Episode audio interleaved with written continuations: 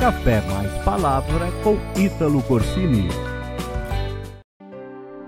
Injustiças, corrupções, crises, lutas e dificuldades. Temos que enfrentar todas essas adversidades para alcançarmos os nossos objetivos, as nossas metas, enfim, termos vitória. Mas como? Como enfrentar tanta maldade, insensatez, grandes obstáculos? Quem pode nos ajudar? Quem pode nos socorrer e fazer-nos justiça? Certa vez, Jesus estava fazendo um sermão sobre como seriam os dias que precederiam a sua vinda. Ele dizia que os dias seriam difíceis. Haveria muita injustiça, perseguições, morte, corrupção, crises familiares, econômicas e financeiras, pragas, doenças, guerras, fenômenos naturais e muitas outras coisas terríveis haveriam de acontecer antes que ele voltasse. Acredito que os discípulos se perguntavam a mesma coisa que eu e você nos perguntamos: qual será o nosso futuro? O que será das nossas vidas no dia de amanhã? O que podemos esperar? O que fazer para vencermos estes tempos? Como suportaremos tantas coisas? Então, o próprio Jesus contou-lhes uma parábola, trazendo três atitudes essenciais para que os discípulos pudessem vencer estas adversidades e vencer os dias difíceis.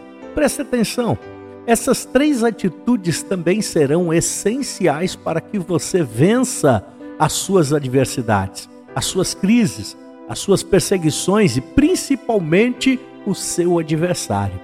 Talvez o seu adversário seja uma doença, uma crise financeira, uma crise familiar, mas uma coisa eu posso te garantir: se você seguir este conselho de Jesus, com certeza você irá vencer. A parábola, ela fala sobre um juiz que não temia Deus, não respeitava os homens. Era um juiz que não se interessava pela justiça, a não ser para o seu próprio proveito. Esse juiz era imoral e não respeitava as leis. Não pensava nos pobres, os aflitos ou aqueles que clamavam por justiça, mas somente pensava em seus próprios interesses. Porém, havia na mesma cidade uma viúva. A viúva sempre representou a classe mais necessitada da sociedade, aquela mais oprimida, mais marginalizada, mais injustiçada. Esta viúva, ela gritava por justiça dia e noite, até que o juiz pela perseverança dela e pelo empenho daquela mulher, decidiu julgar a sua causa. Jesus aqui, ele queria mostrar aos discípulos que determinadas situações somente poderão ser vencidas com muita oração, súplica e muita perseverança. Perseverar até que a causa seja julgada. Apesar de Deus não ser esse tipo de juiz injusto, ao contrário, ser um Deus que ama os seus escolhidos e ama fazer justiça, ele espera que eu e você venhamos a orar e clamar com perseverança, sem desistir, até que a justiça seja feita. Porém, ao final desta parábola, Jesus pergunta: quando vier o filho do homem, achará fé na terra? Aqui, Jesus revela um elemento muito importante, um elemento essencial para podermos obter a nossa vitória, que é a fé.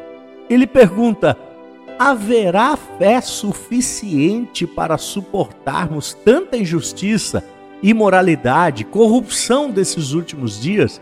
A verdade é que muitas pessoas perderam a fé perderam a fé para receber cura das suas enfermidades, perderam a fé para receber as promessas de Deus, perderam a fé para se libertar dos vícios e de tudo aquilo que lhe faz mal, perderam a fé para prosperar, para passar pelas adversidades da vida, perderam a fé até mesmo para exercer o seu chamado, o propósito que Deus tem na sua vida.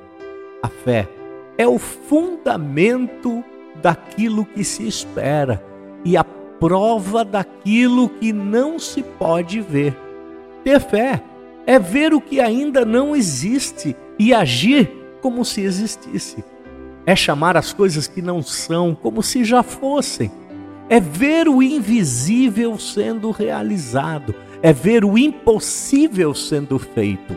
A fé é muito mais que ter esperança, mas mais, muito mais que um pensamento positivo, mais do que fazer declarações.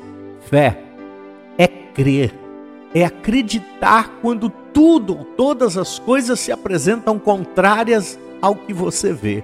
Por isso, hoje, Jesus te chama para reacender a chama da sua fé. Jesus te chama para acreditar novamente, pois só assim você conseguirá vencer. O mundo de hoje anda e se move pelo que se vê as pessoas estão cada dia mais racionais, buscando explicações e justificativas para o que Deus pode ou não pode fazer.